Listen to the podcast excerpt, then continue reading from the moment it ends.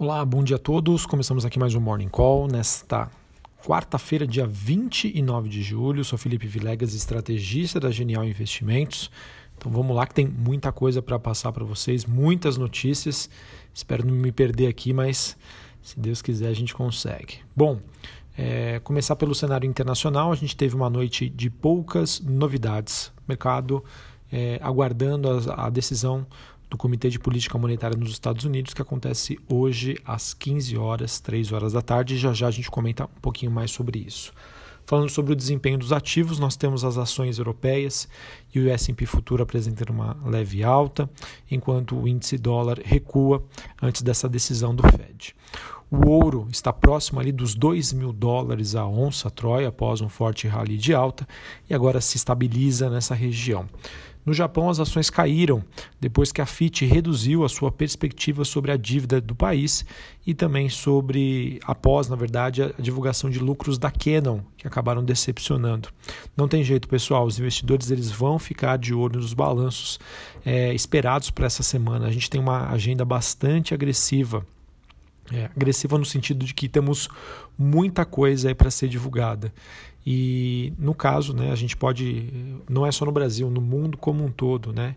Então o mercado está aguardando para obter mais pistas sobre é, se o ressurgimento de casos da Covid-19 permitirá ou não uma recuperação da economia global.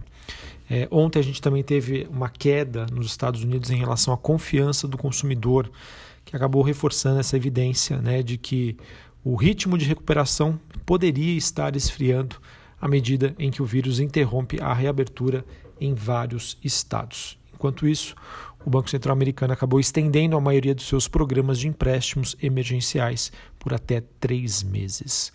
O, ainda falando sobre o desempenho dos ativos, falando sobre as commodities, o minério de ferro avança, enquanto a Rio Tinto diz que a demanda chinesa está bastante forte, mas a de outros países ainda segue muito fraca. Em Londres, o cobre recua e o níquel sobe.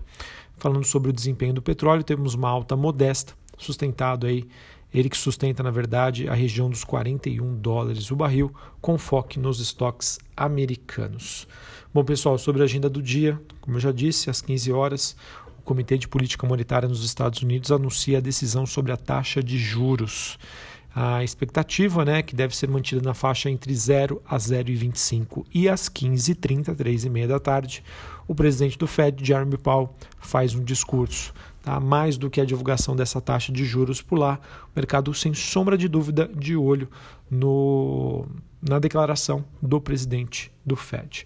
E mais cedo a gente tem ainda dados de estoques no atacado e vendas pendentes de imóveis, além do PIB dos Estados Unidos, que sai amanhã e, de acordo com as expectativas eh, da Bloomberg, deve apresentar uma queda anualizada, ou seja, comparando o segundo trimestre do ano passado com esse segundo trimestre de 2020, de quase 35%, ou seja, a maior recessão já registrada na história americana.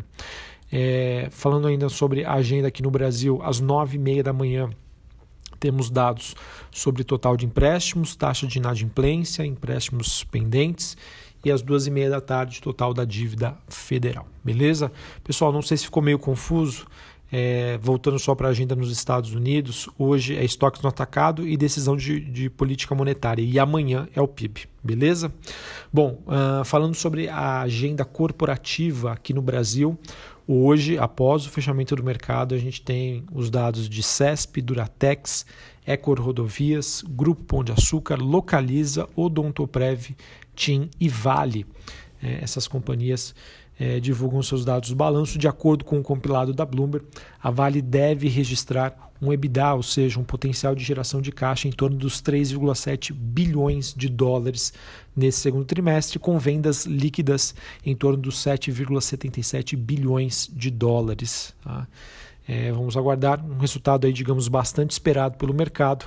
Vamos ver se realmente houve demanda por minério de ferro durante aí a, o pior período, né, a fase crítica da pandemia e das quarentenas, ok? Uh, bom, pessoal, uh, em relação ao noticiário político Brasil, é o que acho que está ganhando bastante destaque é a questão da reforma tributária. Tá? É, acho que talvez eu gostaria de comentar um pouquinho sobre a questão da tributação de dividendos. De acordo com o noticiário, uh, nós temos a equipe técnica do governo ainda se debruçando sobre duas principais linhas de estudo que podem basear a proposta de tributação de lucros e dividendos e que deve ser enviada nas próximas semanas ao Congresso uh, no âmbito aí da segunda parte da reforma tributária. A primeira foi entregue na semana passada e a segunda deve aí surgir em breve. Bom, sobre essa segunda parte, é, uma dessas propostas, né, dessa segunda parte, consiste em tratar como renda global e tributar na pessoa física junto com a tabela progressiva. Né? Nesse caso, a gente teria uma alíquota que poderia chegar aos 27,5%. Tá? A outra hipótese é quando a gente fala sobre tributação de lucros de dividendos. E uma outra hipótese seria de tributar de forma cedular, aplicando uma alíquota em torno de 15% sobre o valor dos dividendos. Essa alíquota modal, né, que é aquela que mais aparece na tributação dos rendimentos de aplicação financeira, também poderia ser usada para tributar os dividendos.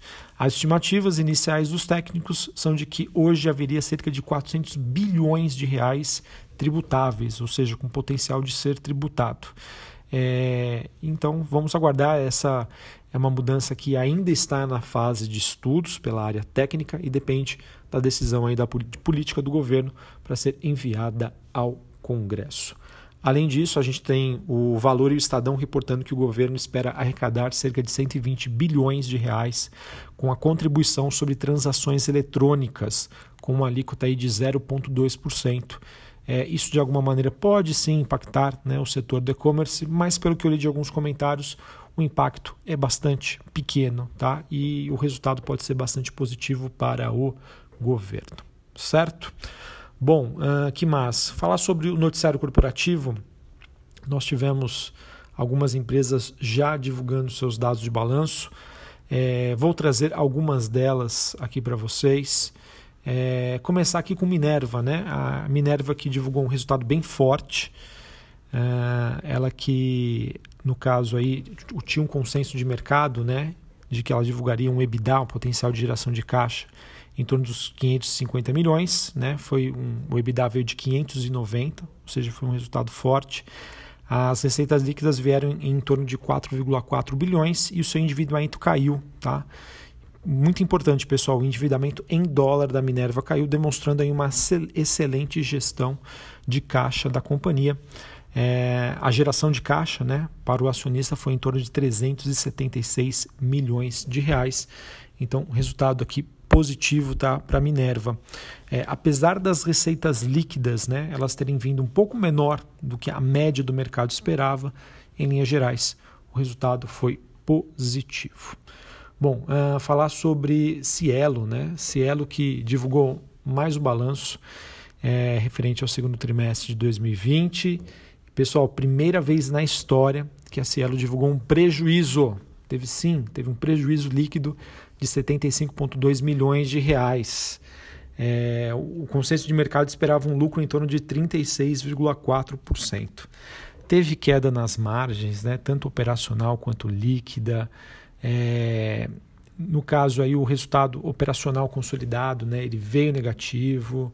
Enfim, vamos ficar atentos, né, para saber o que a Cielo nos traz aí de perspectivas para o segundo semestre. Vamos ver se teremos declarações sobre esse impasse envolvendo o processamento de pagamentos via WhatsApp, mas a, a interpretação final é de que o resultado veio bem mais fraco do que o mercado esperava, ou seja, expectativa aí de uma reação negativa nesta quarta-feira. Ok? Bom, além disso, nós tivemos o resultado de Santander, Santander Brasil, que através de uma provisão extraordinária, em torno de 3,2 bilhões de reais no segundo trimestre, ela acabou é, fazendo isso para suportar suas premissas aí baseadas nesse cenário de estresse atrelado aí à questão do coronavírus. Né? Por conta disso, a rentabilidade do Santander despencou é, quando a gente inclui essas provisões, mas os indicadores operacionais mostraram um desempenho em linha ou acima do esperado aí pelo mercado no período. Uh, deixa eu ver aqui que eu consigo pegar de destaques uh, para o Santander. A gente teve uh, um lucro líquido de 2,1 bilhões de reais, o ROI, né, que é a rentabilidade em 12%. Esse ROI veio um pouco abaixo do consenso. É, o lucro líquido caiu 45% na comparação trimestral por conta aí dessa provisão com devedores duvidosos. A carteira renegociada cresceu 24%. Uh, e se a gente não levasse em consideração né, a provisão de devedores duvidosos, né, que foi esse 3,2 bi, o lucro teria crescido 1% na comparação entre trimestres. Tá bom? Então, é, digamos que o resultado de Santander veio um pouquinho melhor do que o mercado esperava. É, só não veio melhor por conta né, dessa postura um pouco mais conservadora. Ele que acabou sendo mais agressivo no primeiro trimestre do que os demais bancos, agora seguiu a linha aí, é, de realmente ter uma postura mais conservadora e isso acabou impactando o seu resultado. Uh, sobre CSN, ela divulgou um EBITDA ajustado no segundo trimestre que ficou um pouquinho acima das expectativas. É, esse EBITDA foi de 1,93 bilhões de reais, o que representa uma queda de 20% na comparação ano a ano. Mas não tem problema, pessoal. Todos já sabiam que esse resultado viria ruim. O seu lucro líquido foi de 446 milhões, uma queda de 76%. E as receitas foram de 6,22 bilhões, uma queda de 10% na comparação ano a ano. Mesmo assim, pessoal, resultados ligeiramente acima do esperado. Ok? Bom, uh, ainda falando sobre os destaques corporativos, o que, que nós temos aqui que eu possa. Tem tanta coisa. Ah, notícia importante. China suspendeu a importação de aves da BR Foods a partir do dia 23 de julho, de acordo com uma, é, uma lista né, da alfândega chinesa que teria sido publicada em 29 de julho. Ah, essa lista também diz que a China retomou importações de carne bovina das argentinas Runfo, Frinsa e também de aves da Querico. Então, notícia bem negativa para a BR Foods. Acredito que isso possa repercutir nas ações hoje da companhia. Uh, que mais? Tem uma matéria super interessante no Valor falando sobre a nova lei de cabotagem que favorece a expansão de grandes grupos.